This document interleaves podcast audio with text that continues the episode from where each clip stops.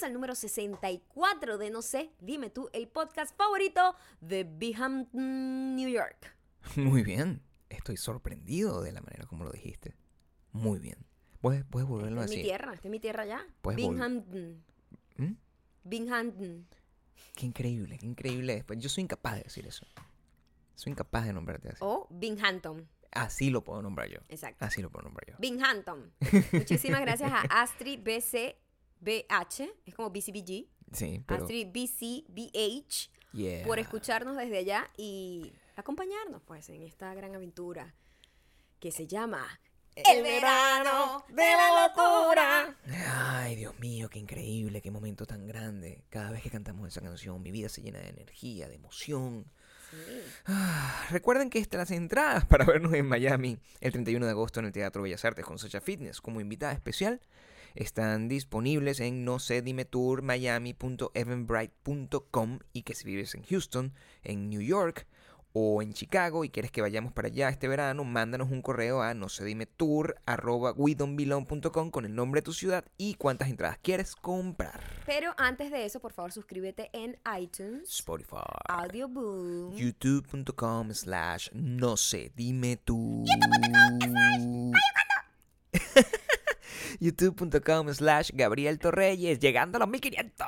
y midonbelong.com para que te lleguen los correos exclusivos. Que, por cierto, mucha gente nos dice que no le mandamos el correo anoche. Pero queremos saber, porque ya que vamos a hacer el verano de la locura, Claro. esto va a ser todos los días, Todos los días. por un largo tiempo De verano caliente, ardiente o ah, invierno, para la gente que vive al revés en el otro lado del planeta. Eh, queremos saber qué prefieren. Si quieren eh, que les enviemos un email diariamente con el episodio o si simplemente con revisar nuestro Instagram, arroba mayacando, arroba Gabriel Torreyes, a la medianoche eh, les funciona. Queremos saber qué dice el pueblo El y pueblo. queremos que nos lo dejen o en los comentarios de wedonbelong.com, en el post de, este, eh, de este episodio o en la foto que siempre publicamos al día siguiente de, de la publicación. pues. Sí, eh, a mí en particular son, son dos cosas. Eh, nosotros poco a poco nos estamos convirtiendo en una nación democrática. Después del el, el puño de hierro en el que estuvimos metidos aquí, Maya y yo. Pero se evolucionan. Se evoluciona. evolucionan, los Pues países entramos. evolucionamos. Claro, o sea, nos sometimos a un referéndum, el pueblo empezó a ganar, a, a ganar poder, tenemos un prócer, o sea, muchas cosas han pasado que, que nos han convertido en una mejor, en una mejor nación. claro. Y a mí en particular me gusta mandarles el correo todos los días. Esa es mi versión, así es como me funciona a mí cada vez que publicamos, porque además así les puedo recordar cosas. Por ejemplo, eh, eh, si no es complicado y no tengo cómo recordarles que estamos prenominados Ujú. a los Streamy Awards como mejor, mejor podcast. Mejor podcast. Eh, y que en este momento, si votan y votan y votan y votan, a lo mejor podíamos quedar nominados oficialmente y pu- pudiésemos caminar por fin Junto a Mauro. Una alfombra roja, una alfombra roja, pero flacos. Exacto. Es una experiencia que nunca hemos Nunca vivido. hemos vivido. Nunca hemos vivido. No. Bueno, ah, no, yo sí lo viví. Yo fui a los Grammy Una flaca ya. sola vez, Ya una yo sola fui vez. a los Grammy flaca por primera Claro, vez. pero yo estaba viendo mañana que, eh, bueno, mañana no, hoy que estás escuchando este podcast, el video que estamos publicando en widonbelong.com es el, la primera vez que caminamos una alfombra roja aquí seria, que es el, el, eh, los American Music Awards. Ajá, bolitas. Bolitas. Estábamos bolitas. Bolitas, Uno no bolitas. sabe cuando está bolita hasta que adelgaza. Sí, Sobre todo cuando eres una persona que no eres realmente, no tienes un sobrepeso sino muy grande. flacofofo, pues. Sino que eres flacofofo y no te das cuenta cuánta grasa tiene Sí, tu cuerpo Sí, sí, sí. por- en tu composición Entonces- hasta que adelgaza. Entonces cuando adelgaza dice, oye, estaba gorda. Nosotros queremos vivir esa experiencia, pero la queremos vivir con Mauro, con la escoba y Delgado. Por favor, lo único que tienes- representando a nuestro a nuestro gran país eh, eh, que es un país mundial Mi país super diamante. Ah, no te esperas Ujú. esa todos los comentarios del mundo Nos por a favor dejar. déjenlos en el Instagram de Mayocando y Gabriel Torreyes eh, o con tu Facebook si estás logueado puedes comentar en wedonbelong.com Em, bueno, a lo mejor nos escuchan un poco deshidratados poco triste. No ¿verdad? solamente deshidratados eh, el cuerpo, sino el alma. El alma la tengo deshidratada porque fue- salimos a comer, eh, pues teníamos que hacer varias diligencias y todo esto y nos resultaba un poco más práctico comer algo rapidito en la calle. Nosotros tenemos tres opciones. Tres opciones que se ajustan a que son baratas, eh, son opciones que son cercanas a nuestra casa y que son bajas en calorías, son buenas, pues tienen muy buenos Tienen macros buenos para macros, son- no, no son como este, no tienen mucha sal, no tienen mucho Y sodio, saben deliciosos. O sea, no son, procesadas. co- es comida que ya hemos comido tanto y no la sabes. Prácticamente como si la cocinara yo ya. Y hoy cuando estábamos camino a uno de esos lugares nos tocó estacionarnos en otro lugar y lo que hizo que nuestra atención se desviara un poco y yo dijera, oye Gabriel, mira esto, es como un bowl pokey en forma de burrito, pero también tienen la- los bowls. Y yo le dije a Gabriel, porque nosotros, eh, o sea, somos una gente que- rutinaria horrible. Claro.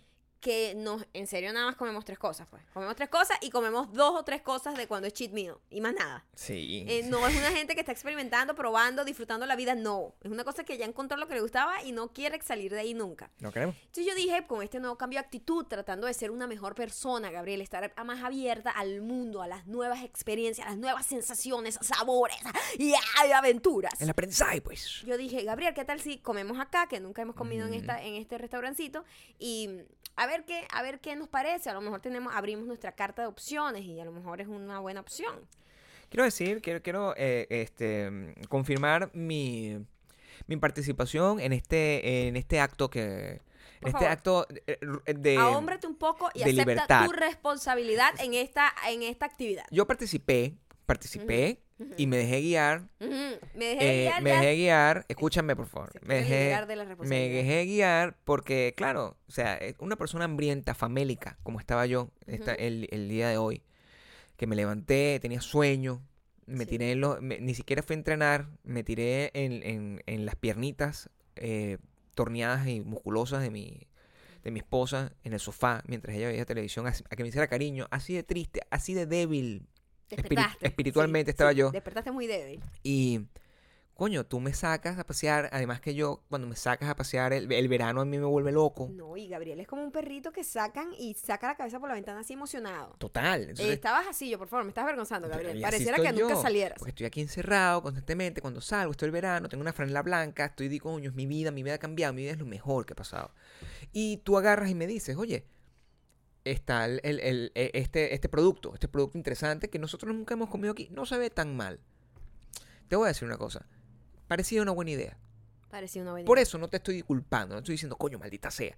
Lo hice en su, en su momento, con la, con la experiencia, Claro, apenas Gabriel- del primer no bocado. acepta responsabilidad nunca. El primer bocado. Ujú. Pero, pero al final yo te seguí. Te seguí y yo también, o sea, nadie me metió eso por- con la boca. Si, yo, si, nadie. si la comida hubiese salido deliciosa, entonces era tú, tú ahí agarras la responsabilidad. Nunca. Siempre agarro y te digo, oye, mami, gracias por traerme para acá. Así pasó. Cada vez que yo, cada vez que yo agarro y yo te digo, oye, pero vamos a comer aquí y tenemos suerte. Tú me dices, coño, Gabriel, menos mal que se te ocurrió comer esto. O cuando fuimos al cine a ver eh, Book Club, que agarrábamos y, me- Fue la mejor experiencia de la semana pasada de nuestras vidas. Y fue eso, sí, Ajá. coño, menos mal que se te ocurrió esa película, sí, o sea, es como que, más bien nosotros somos muy dadivosos con, con... sí, Gabriel, pero la culpa se comparte. La culpa se comparte. En realidad no es La así, el éxito se comparte y la culpa... En se- forma de alimento. Horrible. Sal en forma de alimento. Era una cosa, era un poquí, pero el arroz estaba salado. Los vegetales estaban salados. La cebolla llena de sal. Los pescados llenos de sal. Todo sal. La cosa, sal, sal, sal. O sea, el champiñón, sal. Qué loco un pepino salado. O sea, es una, es una cosa que tú Todo. sientes que no existe. Cuando tú piensas en un pepino, un pepino es el- la, la- la justificación, es el chiran de la comida, de los vegetales. Es una cosa que no tiene ningún tipo de flavor. Una cosa sin sabor. Entonces tú piensas, coño, tú- es un- inocuo. Tú, tú sabes, te, te ponen un pepino cerca, Pero es picado, que el pepino tú te lo vas a es- comer. Es, el- el- es, es el- es la descripción física de la frescura. Exactamente. De la frescura, de, de, lo, de lo inocuo, de lo inofensivo, de lo saludable. Yo pedí un pepino, o sea, yo, yo no pedí pepino ni siquiera, ¿no? yo pedí una composición completamente distinta a la tuya. Cuando tú dejaste eso a la mitad, yo dije, bueno, pero bueno, Yo odio dejar comida. eh, Sobre todo me daba dolor dejar el pescado, pues el pescado es carísimo, ¿no? sí, Aquí caro, en todos lados. cualquier parte del mundo. En cualquier parte del mundo es muy caro. Muy caro. Y era, tenía salmón, tenía vieira y tenía atún. Imagínate el dolor de dejar eso. Me tuve que comer eso, que era kilos de sal en forma de eh, a salmón y, y atún y todo eso. Y me lo comí, pero lo demás yo no pude. Yo no pude. Yo dije, yo no me voy a comer este kilo de arroz que me dieron con sal, porque no puedo. Es una rosa, mira, Qué horrible. qué este horrible, restaurante es un restaurante experimental. Yo entiendo de dónde vienen y entiendo lo que, a lo que se tienen que enfrentar. Es un restaurante experimental que em, trata de combinar el, el- el- el- la experiencia culinaria de la comida mexicana con la experiencia culinaria de la comida japonesa. Ambas llenas de sodio. Hasta el cuño. O sea, entonces cuando tú combinas sodio con sodio te sale súper sodio. Y es yo- muy Y complicado. yo les voy a decir algo. Nosotros ayer eh, eh, fuimos al cine, que después le vamos a hablar un poquito de eso, y comimos cotufas. eh, y o pal- palomitas de maíz. palomitas de maíz. o- Y hay una cosa que pasa cuando tú comes saludable, Sí. normalmente, porque el, el que la persona que come saludable come como 80% saludable y 20% libre, bastante libre, pues. Bastante libre. Bastante libre. Nosotros que, somos ah, bastante, o sea, cero, cero, cero estrés con eso, ¿no? Sí. Y bueno, te comes tu cotufa, y, pero a, eso, a nosotros, a mí, yo me di cuenta después que yo comencé a comer saludable, que al día siguiente cuando tú comes más sal de la que tenías que comer, literalmente te paras enratonado. O sea, esa Mm. sensación de la gente cuando bebió y está amanecido, tiene un hangover y, y, y tienes sed, estás deshidratado. Tienes como la boca seca y como que sabe a sal tu boca. Así me paro yo cuando como algo que está muy... Como que el día anterior me pasé de mi cantidad de sal porque ya mi cuerpo me lo dice y ya me doy cuenta, pues. Y yo vivía antes comiendo pura sal así. A mí me pasa a veces que, a- a- y, y- y así de tanto fue el cambio de estilo de vida que nosotros hicimos, que cuando yo me paré, o sea, cuando tenemos un cheat meal de esos que son desagradables, Ujú. Yo llego y me, me- o sea, me paro a las 2 de la mañana en la muerte, así. Horrible, horrible. Me bebo todas las aguas que existen, Lo loco quiero es morir. que uno se acostumbra a comer así y ya, por ejemplo, ya mi cuerpo me dice como, "Mm, mm, esto, esto no te va a caer bien. Y yo me estaba comiendo ese bowl y yo dije, bueno, voy a tener que dejar eh, prácticamente todo el bowl. Es decir, estamos aquí con hambre, no comimos, pero tenemos bastante sal en nuestro cuerpo, entonces eh, seguiremos tomando, tomando mucha agua. Ahorita tratando, estamos bebiendo- Tratando de botarla a través de la orina. Hay mucha agua. O sea, es, es un buen truco. Ustedes, la- las Cuando personas... coman mucha sal, tomen mucha más agua de la que Tomen mucha más agua normal. Porque eh, eh, la gente dice, "Ah, el, a- el agua, el agua, el sodio, el sodio. El verdadero problema es el sodio. Por lo menos así, di- dicho sin mucha explicación, porque eso tiene otras variantes, ¿no? Dependiendo de tu, de tu reacción al, al, a- al sodio y todo eso. Pero al final, si tú estás es hinchado o hinchada de sodio. Beba agua, Isabel. Beba Eso es lo único que tienes Y que se hacer. quita, se quita. Se quita. Eso es lo que, por ejemplo, cuando nosotros hacemos cheat meal o de repente agarramos un fin de semana y comemos todo el fin de semana mal. O viajamos, una o cosa nos así. salimos de nuestra rutina porque Sí. el cuerpo es muy se acostumbra a una rutina y cuando lo sacas reacciona inmediatamente. Nuestro cuerpo, yo me hincho inmediatamente, inmediatamente. Yo retengo mucho líquido fácilmente. O sea, cuando estoy hormonal, cuando estoy previa a los días especiales femeninos. Los días Especiales femeninos. Y el, cuando cualquier cosa, yo no duermo bien, retengo líquido. Siempre retengo mucho, mucho, y, de- y lo que coma, dependiendo lo que cene sobre todo, retengo líquido, etcétera. Ya yo sé más o menos cómo fluctúa mi cuerpo, el peso de agua en tu cuerpo, ¿no? Claro. Y cuánta agua tengo que tomar. Y sé perfectamente que es porque simplemente se me olvidó. ah, to- toma agua, Isabel. O sea, simplemente toma agua y eso se pasará. Eh, Eso no es grasa, ¿me entiendes? No es que tú porque te hinches ya engordé, sino que estás hinchado de agua, estás reteniendo líquido. Y eso, por eso es que la gente cuando mejora su alimentación, el primer golpe que siente, así que baja como 5 libras, es de es retención de líquido Que es muy distinto a grasa. a grasa. Entonces, cuando tú ves gente, no, yo lo que estoy reteniendo líquido, y tú lo ves que son, están hinchados como unos sapos, o sea, sí, o sea, tienes Sí, bastante líquido, líquido, pero pero, también tienes grasa. grasita. o sea, no te engañes. nos engañemos. ¿Sabes que estuve pensando antes, antes de- de entrar en materia de, de la razón por la cual estamos tomando en consideración el tema de la aventura como, como aspecto riesgoso? Que tú me comentes un poco, porque la gente se puede sentir un poco, un poco perdida cuando tú asumes eh, que y, y dices un comentario, que yo primero lo dije y tú también lo dijiste, que es toma agua, Isabel. Y la gente no entiende el origen story, el origin story de Sí, eso. el Tomagua Isabel es, tiene demasiados años en mi familia. Yo no creo que ninguno de los que esté acá ni siquiera lo pueda entender. Sí, es muy difícil. Eh, es muy difícil, ni siquiera tú, nosotros, yo te lo tuve que explicar porque eso es de mi familia. sí. O sea, de, de, de toda la vida en mi familia. Divertido, por cierto. Había una telenovela mexicana malísima eh, con una tipa que el la protagonista se llamaba Isabel. Y ha- había un, había el, el antagonista, que sabes, que era como uno de los maridos de la... Siempre la tipa tiene dos tipos, un príncipe y un bicho que es el diablo. Quiere matar a todo el mundo y se la da bueno. Siempre es eso, ¿no? Esa es la Sí. fórmula. Sí. Entonces, bueno, el, antagoni- el antagonista estaba como loco. Se había vuelto como loco. Y siempre eh, decía cosas como esa, como, Pero Isabel, toma agua, Isabel, estás alterada. Todo lo resolvía con toma agua, Isabel. Y a mí esa vaina, a nosotros, pero what the fuck. Y entonces cada vez que alguien decía una cosa como medio Claro. alterado, toma agua, Isabel. Toma agua, y eso Isabel. todavía, todavía, lo, y nosotros lo decimos muchísimo, todos nosotros, los días. nosotros lo usamos porque, claro, o sea, cu- cuando. Y, y además, desde que empezamos a. Hicimos nuestro cambio, cambio de vida, está el hecho de que ustedes sabían que Maya antes era Maya Camello, ahorita es Maya Fitness. Cuando era Maya Camello, Maya no bebía agua, y cuando Maya no bebía agua, yo, el- la manera en que nosotros convertimos la rutina de yo recordarle a Maya de que era diciéndole. Toma, agua, Isabel. Y así, o sea, créense esas ridiculeces. Ustedes que siempre me preguntan como cosas. Y que, mira, mis consejos son muy malos, pero son básicamente las cosas que yo he hecho con la señora aquí presente, que es bien difícil de manejar. Eh, y ahí está, bebe agua todo el tiempo. Ahorita la Todo el tiempo. está bebiendo todo el tiempo. A mí me pipí. encanta el verano por eso. Porque cuando El verano de la locura. Porque en el verano a mí me da mucha sed, obviamente. Y no hay nada más refrescante que tomar agua, limonada, agua, limonada sin, sin azúcar.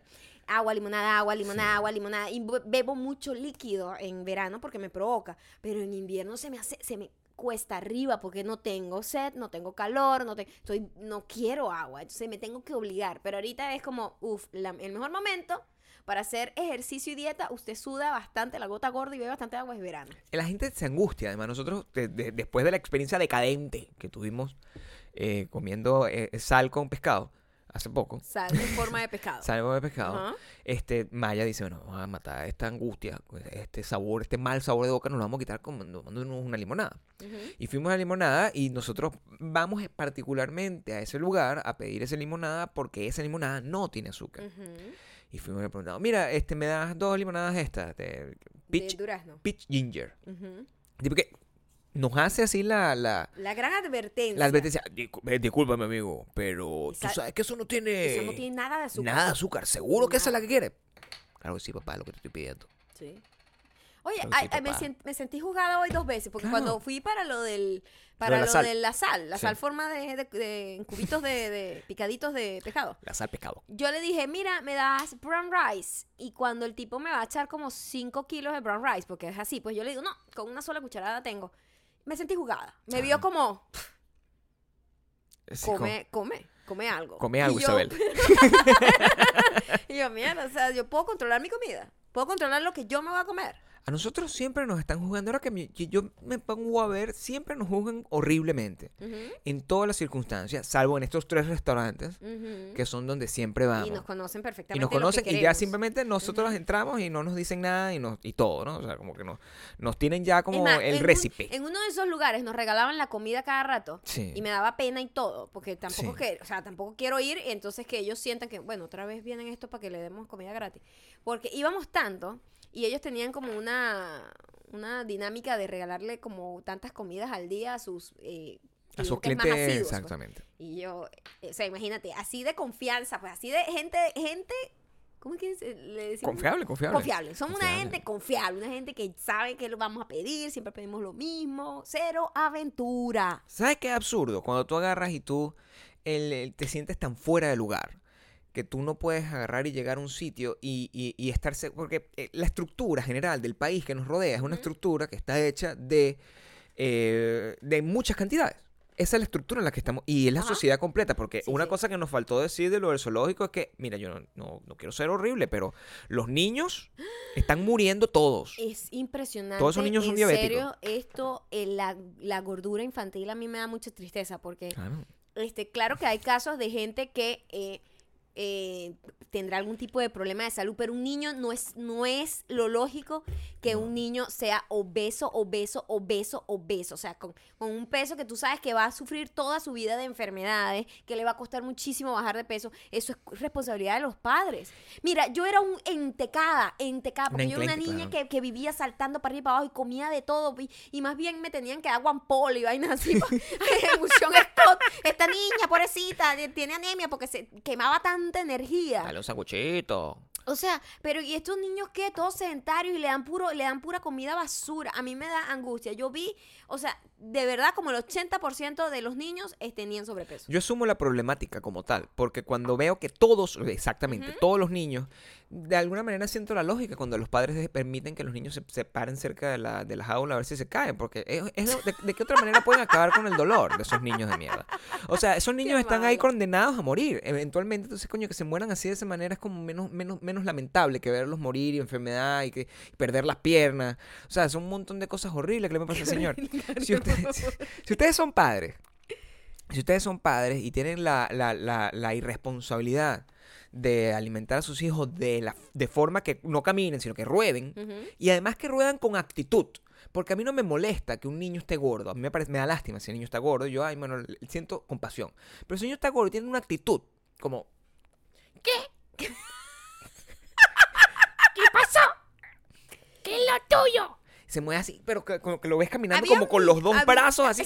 Había un niño que caminaba como un señor de 40 años, que vaya tan loca, chavo. Sí, Era como un niño de 6 años con el cuerpo de un señor de 40. ¿Qué, papá? Y así como tropezando sin, sin, ya va, sin conciencia del tamaño de su cuerpo, tropezaba todo el mundo a caminar. Un así. niño gordo, un niño gordo. ¡Sí! A correr, yo lo quiero ver. Sí. y- Así, y- así, así tropezaba todo el mundo. Y yo, Horrible. ¿Qué es Ya- esto? y llama- llamando la atención, así como Carmen, pues. Una, es una era, gente era que Cartman. tiene esa Era actitud. Cartman, mi amor. Carmen de South Park.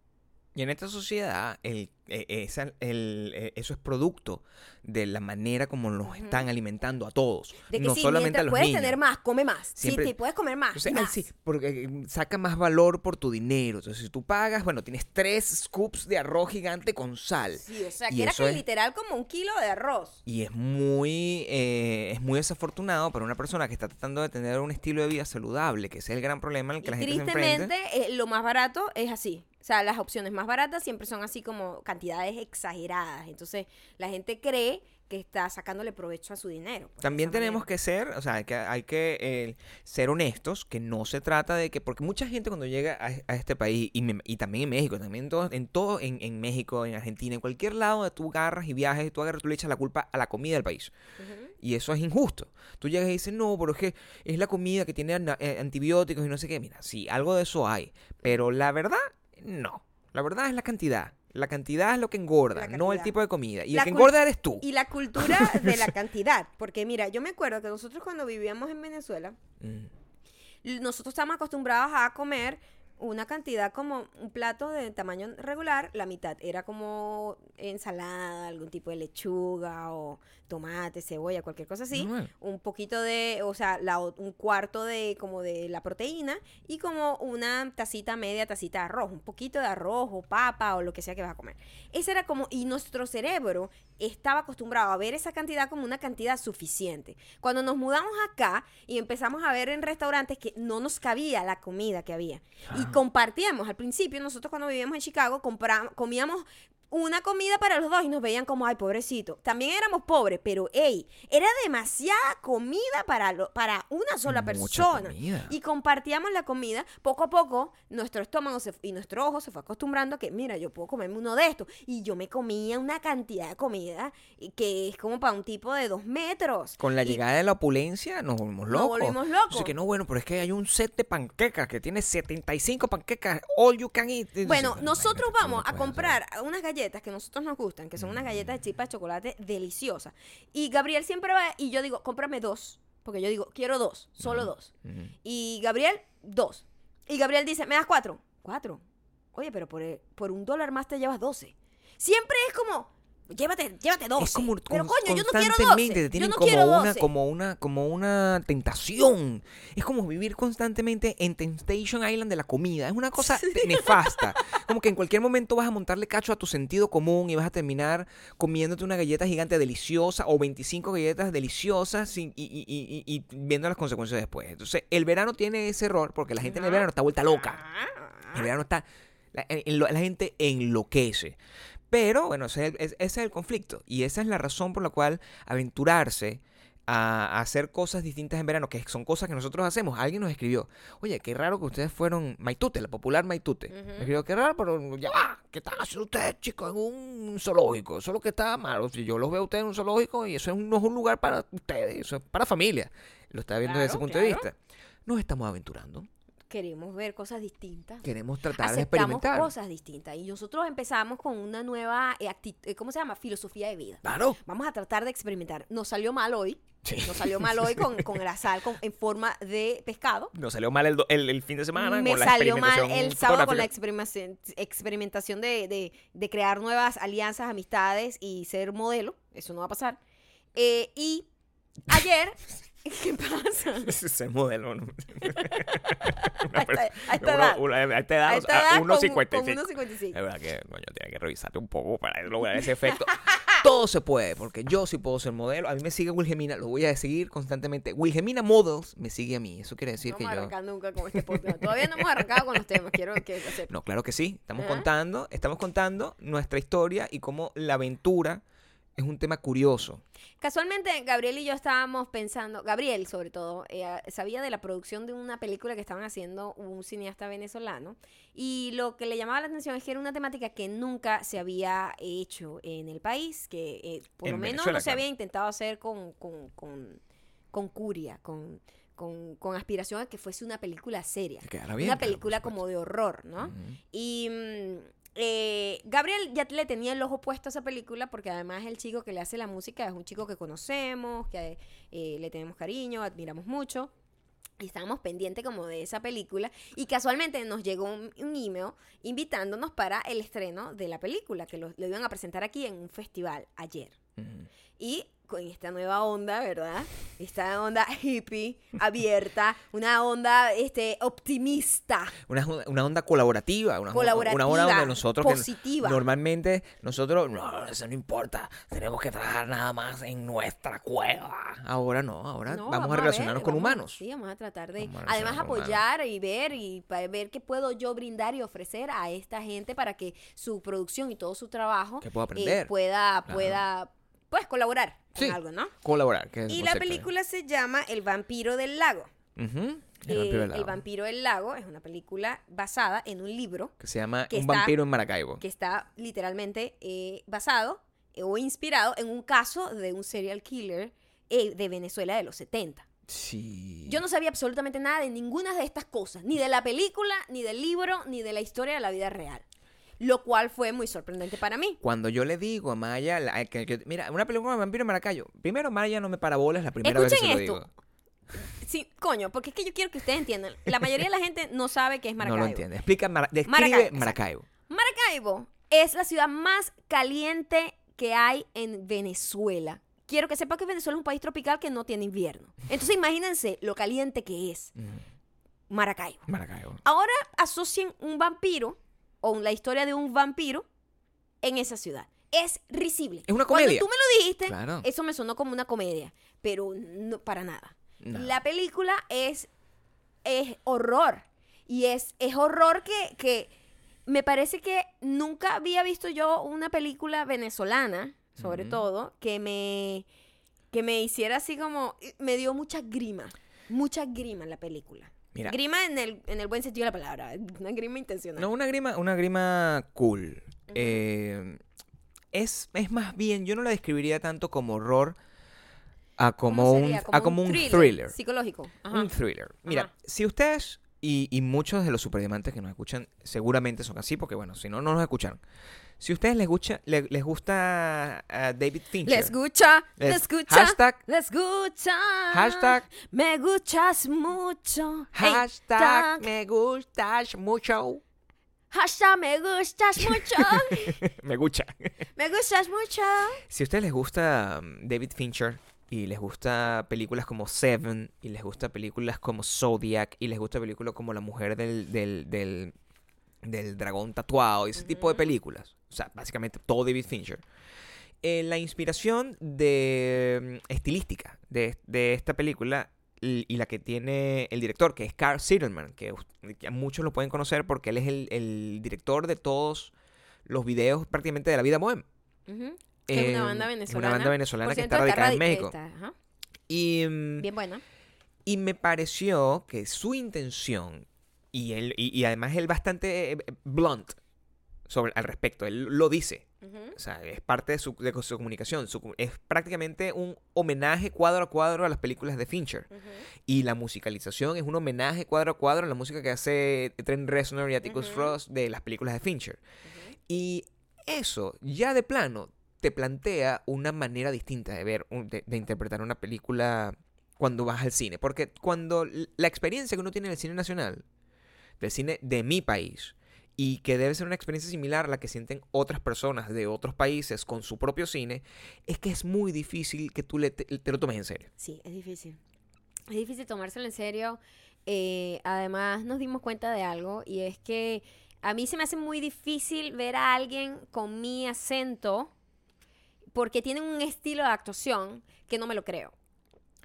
No me lo creo. Es claro. muy teatral. Es muy La teatral. actuación es muy teatral y entonces en vez de decir algo como que me pasas esta agua, porfa.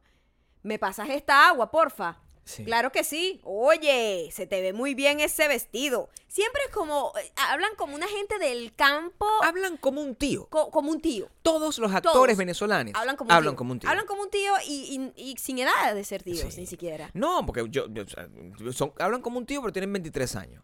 Mi cuestión es la siguiente. Y yo creo, y eso me puso a, a- a tratar de, de explorar el concepto de la venezolanidad fonética. Entonces, ¿qué pasaría? O sea, de verdad que nosotros hablamos así. Yo, Sí. yo, yo hablo así, Maya. Sí hablamos así, pero siento que en la actuación lo hacen de una manera que es como muy old school. Entonces, en la época, a lo mejor en los 70, Claro. porque tú sabes que uno, el- eh, grupalmente, uno tiene un sonido distinto. Tú ves una película de los años 50 de aquí de Estados Unidos, esa gente hablaba, es otro idioma. Claro. Eh, Hablaban totalmente distinto a como se habla ahorita, ¿no? Nosotros también, si tú ves una película de los 50 de nosotros, esa forma de hablar, ese, eh, esa, eh, eh, va cambiando, el lenguaje va mutando, ¿no? Y los acentos y como que la, la idiosincrasia, todo va cambiando. Entonces, siento que el- el- los venezolanos se quedaron actuando como si estuviesen actuando en una película de los 70. Lo que es muy loco, porque pelicu- la película en general es muy buena. Y yo estaba muy asustado cuando empezamos a ver la película porque el, el- la prim- mi primer encuentro con la película fue las tomas arrechísimas, un Maracaibo que parecía, no sé, eh, Burdeos, una cosa loquísima, eh, con una, una cinematografía muy limpia, muy fría, con unos efectos de edición muy interesantes, Muy unos buen sonido, muy por fin, bonitos, un por sonido fin. genial, Gracias, se agradece genial. muchísimo. Y de repente tú... Pero bueno, Martínez, ¿qué es lo que pasó aquí, pues? Y A mí no me vas a venir a joder, Martínez. que tú no me vas a venir a echar una vaina a mí. Es, Sí, es una gente Sí, porque hablan que habla así. de esa forma. Sí. No importa lo que esté diciendo. Ima- im- Una tipa, una tipa. Ay, José Luis, pero quédate conmigo esta noche. Coño, tu madre, ¿quién dice eso a la hora de tú, entiendes? Es decir, que yo vine a traerte solo esto. De verdad que es una vaina contigo siempre. Porque hablan así como ¿Por de. qué hablan como, es como un- una gente un del cantado? campo. Como como una- con un cantado. No entiendo. No, Es como son del llano todos. Es innecesario. Sí. Nosotros hablamos así. Gente del mundo entero que nos está Gente que escuchando. no es venezolano. Gente que nos escucha, que no es Miren- venezolano. Miren, esta diferencia. Díganme si, díganme si hay una diferencia. Sí, Te voy a por decir algo, por ejemplo. Dime algo en, en normal y yo lo hago y yo lo hago Y en, te- en- en venezolano. Exacto, como, como, un- cine. actor, como un actor, como un actor. Dale, Exacto. yo sí. voy a decir, coño, yo creo que hoy deberíamos ir al cine y ver otra película. Verga Maya. Pero yo no sé si vayamos a ver una película hoy. No sé si nos dé tiempo. es, es así como hablamos Pero nosotros. vamos ahora a hacer eso siempre. Pero Siempre, Nos ¿ok? vamos a mantener constantemente así. Forever, Pero- modo actor como Raúl Amundaray y modo mm, no, cotidiano. Ok. Entonces, Ok. pero tú- tú, tú simplemente Ahora, me das el tú- switch. no, pero tú dame también a mí. Tú vas a hacer modo, modo- modo- yo voy a hacer modo Modo cotidiano. cotidiano y yo Raúl. Amundaray. Dime cualquier frase, a ver si lo paso. Mami, ya, yo creo que tengo hambre. Oye, Gabriel, yo creo que ya está pegando el hambre. Está apretando.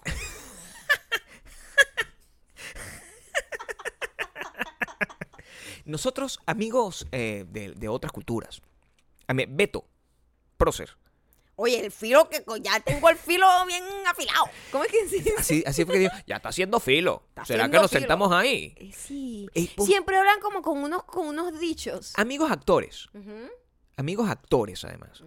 ¿Ustedes les enseñan a hablar de esa forma? Sí. Es una pregunta, o sea, Sí. porque Maya es actriz. Mala, Yo pero es estudié, actriz. yo estudié teatro allá, o sea, me dieron clase de eh, actuación era teatro. Sí. Cuando tú actúas para teatro, tienes que ser muy escandaloso, tener una voz como muy proyectada y no sé qué. Sí. Es un tipo de actuación. Sí. Pero el cine, cuando el cine es tan íntimo, porque tienes una cámara, eh, te, te proyectan a un tamaño muy grande, entonces hay, hay una intimidad muy, muy arrecha en donde tú, la hay distintos de actuación dependiendo del medio, ¿no? Claro, por Cuando tú, para el medio internet tienes que ser muy escandaloso para poder llamar la atención porque hay demasiada información. Pasa también con la televisión. Por eso los actores cuando son de televisión y pasan a cine no funcionan muy bien. Porque en televisión, para tú llamar la atención de una persona que no te está parando bola, que está limpiando, que está cualquier cosa, está, acomodando el sofá, está echado viendo televisión, tú tienes que ser muy escandaloso y muy, ¡ah! Mírame, mírame, mírame, mírame.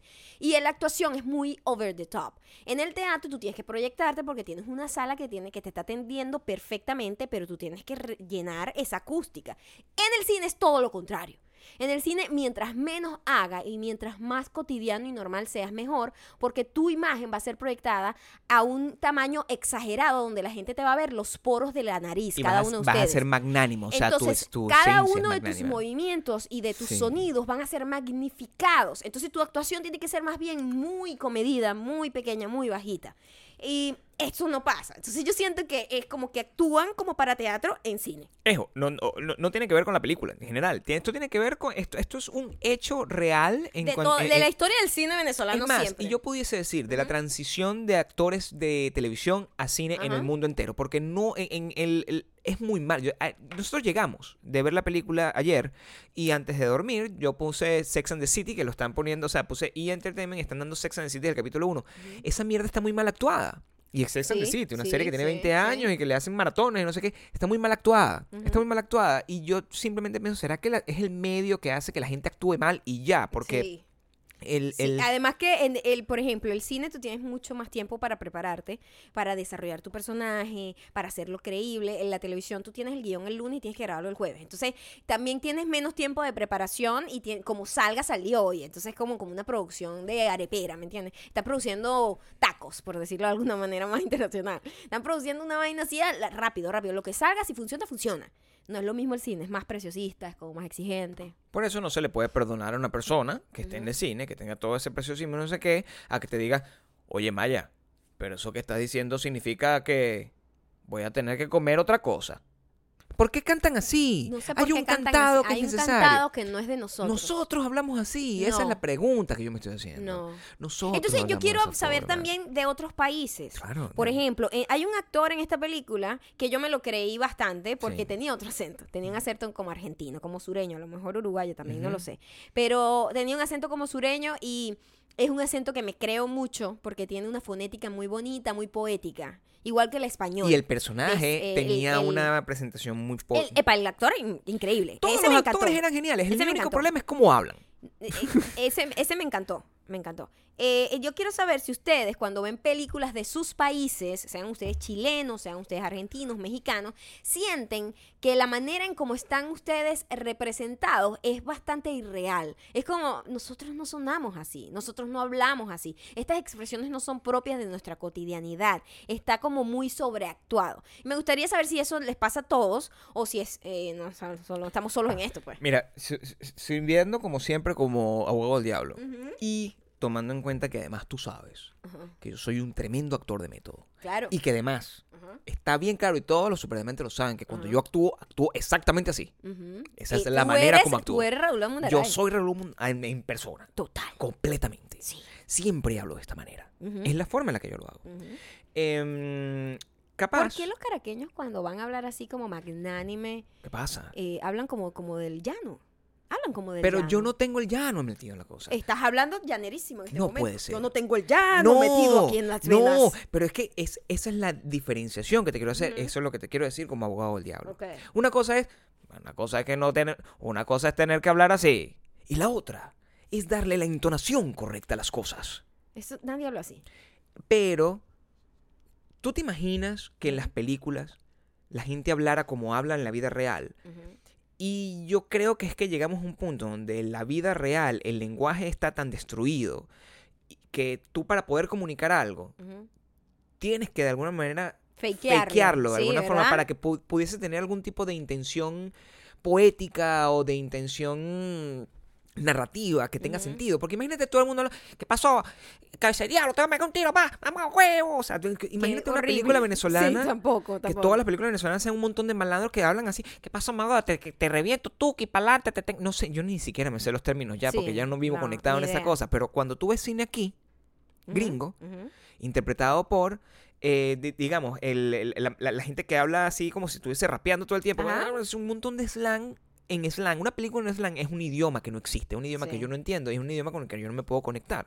¿Sí me entiendes? Yo creo Sí. que algo de eso debe estar. Y Carl Siedelman ayer quizás lo explicó un poco, sin caer en ese detalle, porque eh, eh, en- poniéndonos en, en sus zapatos como creador, si su intención principal era tratar de llevar una, un libro a película y Ujú. tratar de respetar la esencia del libro lo más posible. Y que fuese muy literaria, o sea, era como, era muy poética la película. Entonces era, era importante que, mantener ese tono. que la gente mantuviese ese tono irreal y a lo mejor ahí está la justificación que nos Ujú. estamos planteando ayer porque nadie hablaba maracucho. Si el, mar- el Sí, la no vaina está en Maracaibo. Y nadie habla maracucho. Eso Pero- nada más lo van a entender los venezolanos también. Sí, y, em, pero nada. Eh, Pero se las recomiendo porque, apartando eso. porque sí, o sea, tenía tiempo yo sin sentir como esa grima asquerosa que te da de ver una cosa que te da como... uh, es, es un serial killer que parte de creer que es vampiro y tú, eh, tú, que la tú en el camino empiezas a dudar de todo. En el camino de la película tú empiezas a dudar de todo y que es real, que no. Además eso está basado en, en algo que pasó, en algo que pasó y claro, después la cúrcuma que se le pone en el libro, pues en el libro crearon eso, una inspiración, pero Mm. muchos personajes de esos fueron reales y muchísimas de esas cosas que pasaron ahí fueron reales y es espeluznante porque nosotros ayer eh, en, el- en el episodio pasado estábamos hablando de los serial killers y de una cosa que es muy auténtica y como muy propia de este país. Eh, yo no sabía que ten- sé que hemos tenido algunos serial killers, tuvimos al come gente, uno que comía gente. Pero imagínate, ni siquiera le puedes poner un nombre correcto a ese come gente, el come gente. El come gente. Da risa. O sea, porque El come gente. El come gente, un bicho que le come las patas. Eh, para la lechuza. ¿Qué pasó? La, La lechuza. lechuza. No puedes hablar de esa Es verdad, chamo. o sea, Es un- es un le problema quitan, le quitan seriedad a la cosa, ¿no? Le quitan ceremonia. Lo, lo Pero hacen el menos del lago suena cool. Tiene hasta un Ay, nombre cool. Bueno, es que cuando la traducción suena cool. The Lake Vampire. Total. Está bueno. Ahora sí. ¿Qué? Total. Pongan ahora hashtag total. No, eh, eh, es un excelente estudio sobre la maldad. Sí. Siento- Humana. Sí, sobre la naturaleza humana. Sí, más que, más que, más que la maldad. Sí, sí. no más que la maldad, piensen en, en el estudio y en la auto. Sobre la aventura, además. Es una aventura, Sobre la, la aventura moral de la- del protagonista. Del- Yo creo que eso es literalmente de lo que trata. Exactamente. Está increíble la historia. Sí. Increíble. Mm, Muy, le han- muy interesante. Apoyen la película cuando llegue a su país, va a estar en varios lados. Yo sé que esto va a llegar por el mundo, eh, de verdad. Y háganle saber en Twitter. a- Sí. pues, yo no sé cuál es el arroba de ellos. el Morón, arroba mon-. Mondomorgo. Es, Mondomorgo es el arroba de la película porque después si ven la peli se van a saber por qué es Mondomorgo. Arroba Mondomorgo y le dicen, yo quiero ver la peli, vivo en tal parte, para que por lo menos se vaya haciendo como un ruido. eh, ellos tienen Instagram, Instagram Mondomorgo. Mondomorgo se escribe M-O-N-D-O-M-O-R-G-O. Mondomorgo. ¿Cómo suena? Vayan para allá. Mondomorgo y dicen, no sé, dime tú, me dijo que tenía que ver eh, el vampiro del lago. Hagan eso, por favor, porque Eh, eh, sería cool que llegara a todos lados. Y nos llevó por esto, porque este es el otro tema. Nosotros primero, bueno, estábamos envueltos por la película, envueltos por todo lo que significaba, y luego estuvimos envueltos en, en la experiencia cinematográfica, que es una cosa muy triste y muy... tiene mucho trabajo, o sea, es muy respetable. Sí. Eso fue lo que quizás lo que me quedó al final y, y quizás cualquier persona que tenga una, algún tipo de vena creativa, no tiene que necesariamente ser cineasta, puede ser un arquitecto, un artista, un, Un ilustrador, un, ilustrador, un escritor, cualquiera, y ves lo que significa el esfuerzo de hacer una de película. hacer cualquier creación y que la, y ten- de poder crear una audiencia para tu creación. Sí. Qué difícil es y se hace cuesta arriba. eh, además, cuando todos nosotros, todos los que escuchan este podcast son latinoamericanos o hispanoparlantes y saben lo difícil que es porque esto, eh, el arte y el entretenimiento está dominado por, por, por, por el- Claro. los hispanos, por los in- in- in-. Angloparlantes. Entonces se hace muy, muy cuesta arriba y da como, yo creo que yo he desarrollado muchísima empatía por, Sí. y muchísima compasión porque sé lo difícil que es y el trabajo que cuesta para muchísima gente, eh, pues contar con el apoyo y la- el apoyo financiero que se necesita para cualquier cosa. Hay mucha injusticia, te lo tengo que decir. Hay mucha injusticia en, en que en este país, por ejemplo, tú agarras en Estados Unidos, tú, ah, bueno, tu trabajo, yo escribo mi guion, mi guion lo vendo, alguien lo produce y empiezan a hacer salchichas con eso. Cambio, este pana escribió la película, la dirigió, él se tomó un, Con un las, par de con años las uñas. con las uñas, con las, haciendo eso en Venezuela, con en esta las situación. condiciones adversas de hacer wow, eso sí. con y, y- y- y le puso el esfuerzo de que la película se viera maravillosamente bien a nivel de, festival internacional y ahora este pana va a pasar los próximos dos tres años viajando por el mundo presentando esa película Para que la para que la gente la conozca porque nosotros pusimos el ejemplo que cuando nosotros fuimos a México ahorita y estábamos en un teatro había una gente que ya nos ustedes ustedes nos escuchan y saben quiénes somos y querían ir a vernos y estaban esperando por nosotros pero cuando tú creas una cosa de cero De cero. estás tratando de convencer a la gente que vaya a ver tu película, que pague lo que cuesta una película, que son 9 dólares, una cosa así, 9, 12 dólares, ir a ver una entrada de cine. Eh, es muy, muy jodido ese trabajo y, de verdad merecen todo el apoyo sí, siempre y cuando las cosas sean buenas. Exacto. Eso es lo otro. que Básico. nosotros, Yo detesto el apoyo por apoyo. ni el como apoyo, que- ni el apoyo por Como gentilicio. obligado. Ni el apoyo sí, por gentilicio. es venezolano, tengo que apoyarlo. No, mira, fuck you. Mira, yo te voy a decir, hay películas venezolanas que yo detesto y yo, por respeto a mi audiencia, ni, ni las nombro. Exacto. Si hace algo que no me gusta eh, y es de mi país, yo prefiero no nombrarlo. Yo creo que es lo mínimo que puedo hacer. Si no estamos nombrando algo de nuestro país acá es porque es muy es probable porque que no, no nos gusta. guste. Sí, Sí, si nos gusta, lo vamos a nombrar. En algún Y momento. no es porque sea de mi país. exactamente. ¿Entiendes? Sí, sí, sí. Exacto. Paquita Sala es español y es una de las cosas que más me ha encantado a mí. Sí, y no necesariamente tiene que no ser. tiene por no tiene no tengo Sí. yo que estar obligada como si porque nacimos en el mismo país tengo que apoyarlo a juro No funciona no de esa funciona forma. así O sea, por eso siempre hemos sido burda claro con ustedes. Cuando ustedes agarran y les decimos, voten por nosotros en X tal vaina, es porque les gusta el podcast. No porque sean venezolanos como nosotros, porque seamos latinoamericanos. Eso siempre se utiliza como una manera de unirnos. Pero realmente creo que deberemos unirnos más por las ideas y por las cosas que por eso. hay que ser más exigente también con nosotros mismos para que podamos ser tomados en serio eh, y eso como todos como venezolanos como latinoamericanos como inmigrantes como lo que sea Eh, lo más divertido de la noche hay que mencionarlo Bueno, sí, La película fue muy cool, pero yo creo que hubo una cosa que nos impactó y creo que a toda nuestra audiencia le va a interesar muchísimo. Porque Eh, además lo pueden ver en este momento en Instagram. en el Instagram de... Está en el Insta de- Story. Sí, de los dos. Lo De vamos los a poner en el Instagram de Gabriel y en el Instagram de Maya Ocando. Yo. No, yo creo que en el de Gabriel nada más. Porque Yo, Gabriel tiene mm, una, tiene una relación eh, directa con este personaje. Yo no que creía. Nos las cosas que tropezamos yo- ayer. Las cosas que yo estaba viviendo. Las cosas que yo estaba viviendo era. em, Era evidente que estaba comenzando Sí, sí. Yo, el verano de la locura. yo estaba sentado, eh, parado, al, al frente de las cotufas, de donde compraban las cotufas, con Maya. Y de repente veo entrar la figura esbelta, elegante, impresionante. Arrasante. de Mimi Lazo. ¡Ah!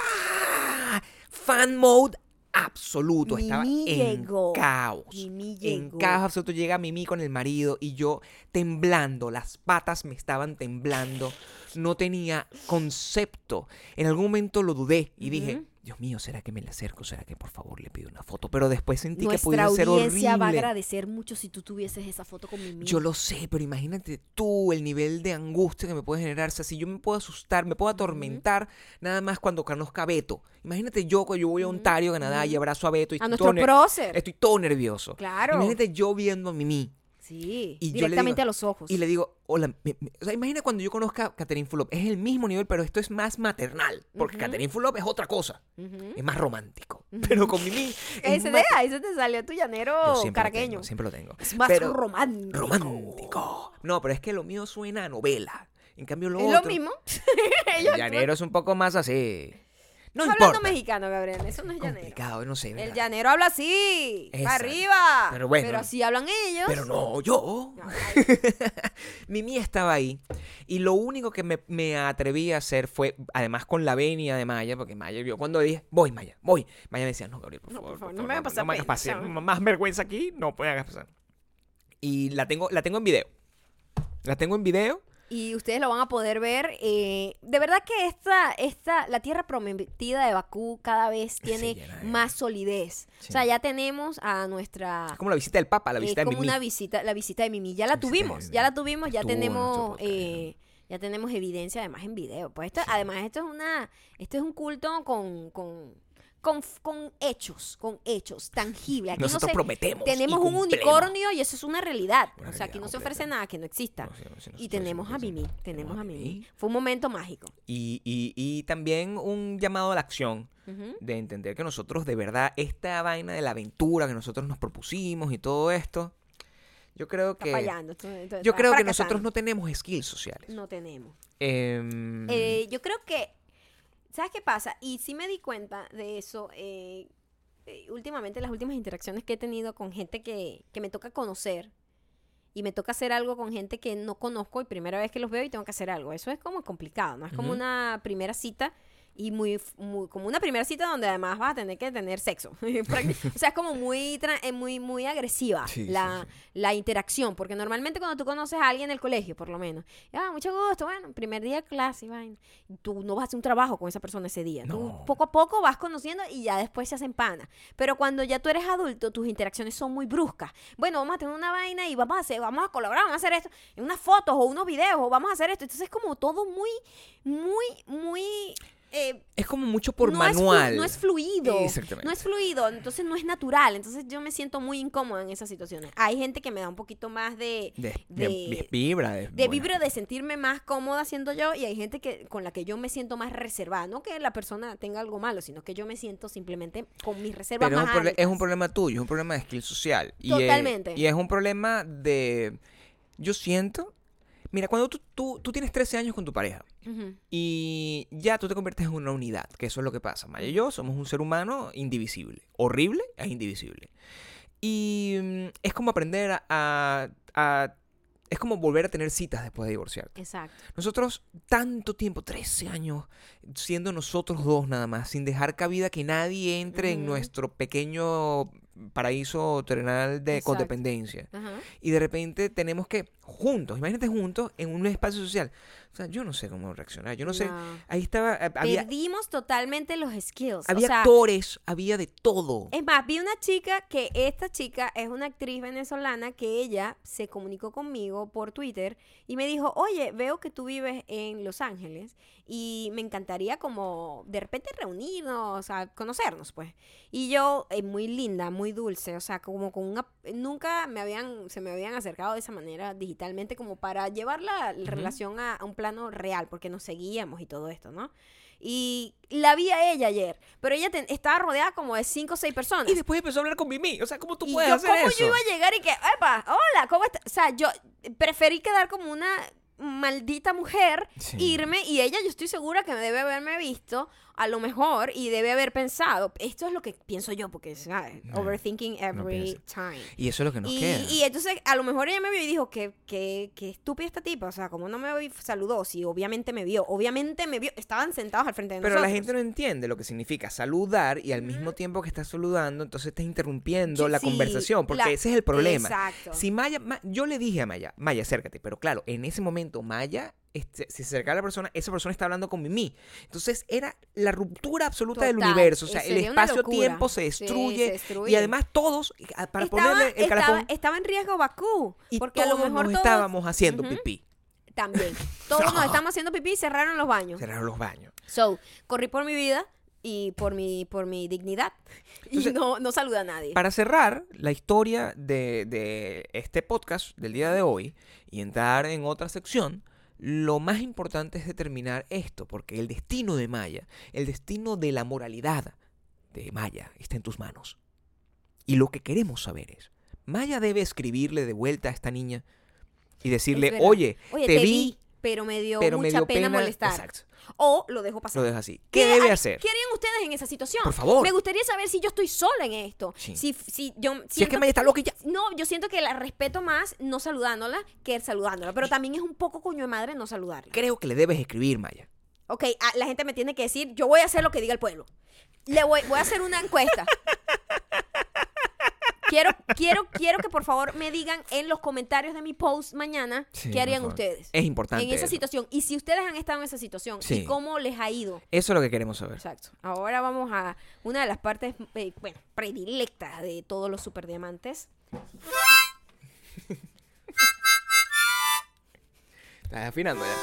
Bueno, a- a- ayer, ayer no lo lograste con...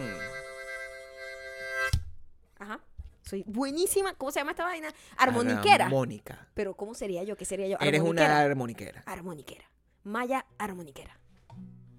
Serías tamborín. ¿Esa era tamborín? No, esa es ma- No, tamborín. tamborín es la, Ah. la pandereta. Esta es la harmonic. Harmonic.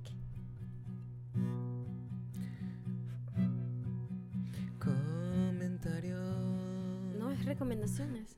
¿Qué te ¿Sí? pasa, Ah, Gabriel? perdón, dale de nuevo. Vamos con la misma, con la misma canción. Ok. Reco... Creo que no estoy en tono, Gabriel. Si quieres, suelta, suelta eso. Deja, guarda para. Puedes hacer eso. vamos a hacerlo así. Vamos a armarlo como que vamos a hacer una armonía con reco. Ok. Y tú vas para arriba, para arriba y después entra la armónica. Ok, dale. Entiendo, ok. Reco, reco, reco, reco, reco, reco, reco, recomendaciones, recomendaciones. Reco, Hoy estoy desafinadísima. Reco, Reco, reco,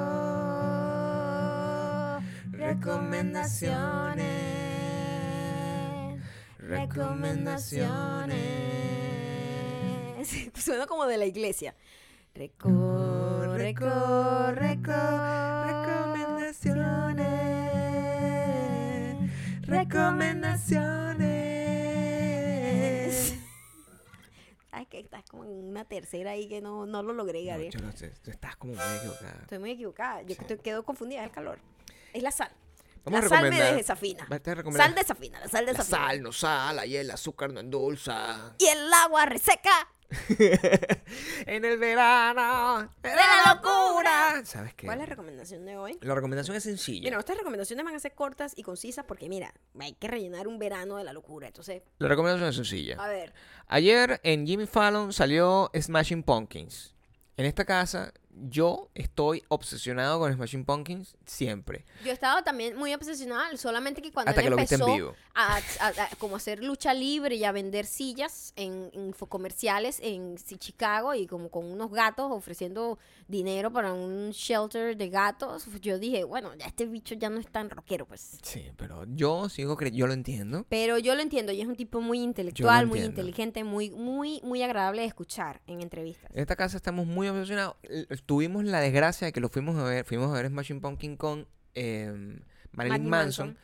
y no estaba en su mejor día. No, ni él ni el público. Ni el público. Era un público muy raro. Era un público muy raro y él era un, era un cantante muy raro que lo que estaba entre canción y canción hablaba de béisbol y de, y de básquet. Entonces, eso fue un poco chocante. Sin embargo, eh, sacó un nuevo disco donde, un EP, perdón, donde está con parte de su alineación original. El baterista y el guitarrista, el chino. El popular chino de Machi Pop. El chino de Matching Pumpkin está en su mejor momento. Yo lo veo súper circunspecto, súper guapo. Le envejeció muy envejeció bien. muy bien. Este señor, este señor que tenía una barriga, yo la barriga no se la veo, pero también está vestido de negro, porque este señor es esa gente que es alta, larguirucha, pero tiene una barriga como de embarazado. Y mm, la nueva canción que se llama Solara, que la puse en estos días en, en Insta Story, es excelente. Ayer tocaron Jimmy Fallon, tocaron eso, tocaron Cero, y yo estoy emocionado como si fuera un niño, escuchando la música que escuchaba cuando yo era un niño. Entonces, si a ustedes les gusta el rock y no conoce Smashing Pumpkins, Sal de la piedra. sale a la piedra y escucha Smashing Pumpkins, Es lo máximo. es lo máximo. Machine Pumpkin es maravilloso. Es la, si usted disfruta la música triste y, y dark, Sí. Machine Pumpkin es para usted. Yo te podría decir que si, además, si sabes inglés, em, Smashing Pumpkins son los mejores eh, letristas del rock de los 90. eh, son ellos y Kurt Cobain. Esos son los dos. Honestamente, eh, poéticamente, el- su mensaje es muy generacional y muy profundo. y muy profundo. Sí, muy bueno. Entonces, nada, la, la recomendación es que vayan y escuchen Smashing Pumpkin y lo compartan conmigo porque estoy fiebre y solamente voy a escuchar Smashing Pumpkin por una semana. Ujú, ¿Ok? Perfecto. Ok. Entonces, Ahora, ahora, sí. ya sabes, voy a hacerlo con la misma melodía o quieres que la cambie. O sea, que aquí todo es lo que dices tú. Cámbialo, cámbialo, cámbialo. ¿La quieres más alegre Esa o más triste? estaba impredecible para mí y no, no, no, no, no podía hit the notes. Ya pero que vamos a cantar los comentarios, Sí, claro. pero no la intro, ¿no? La intro es comentarios. Eh, eh, vamos a hacerlo juntos entonces. Vamos a cantar esta, este primer comentario juntos. No, solo vamos a decir la intro. Ok. Uno, dos, tres. Comentarios. Ah, ok. Ok, Estamos no, mal, no, chamo. No, no, Estamos verano. Es que Mimi nos descontroló ayer. Uno, dos, tres. ¡Comentarios! Ahí está. Ok. ¿Ves? Ya, velo aprendiendo. pues. Ok, tú cantas el primero que sacamos de WeDon'tBelong.com. Recuerde siempre dejar los comentarios. Serán apreciados y serán muy bien recibidos y los mejores serán convertidos en canción. Así que be better y deja mejores comentarios. Ujú, ujú. Maya, tengo que comentarlo. Ja, ja. Ajá. En estos días soñé que descubrí un documento donde salía tu edad. Y recuerdo haberme quedado sin palabras. Porque decía 49. Y yo, señor, tiene el elixir de la juventud. Compártelo. Oh, oh, oh. Adoro los podcasts que no paren. Sigan, sigan, sigan. Esta Eso fue Emily. Emily Herrera. Maya, ¿cuál es tu edad? Está bastante cerca, 49. Muchas gracias, Emily. La, la pegaste. Súmale 20. Exacto. Segundo comentario Yo tuyo. soy el vampiro de la península. Este es largo, ¿eh? Este es largo. Entonces va con esta misma canción que es eterna. Ok, dale pues. Le Esto salió en eh, nuestros Instagrams, arroba mayocando, arroba Gabriel Torreyes. voy a dar con, con uña, con pajuela. Ok, ¿ok? vamos a ver. Esto es una canción muy larga, es como Aleluya. Ujú.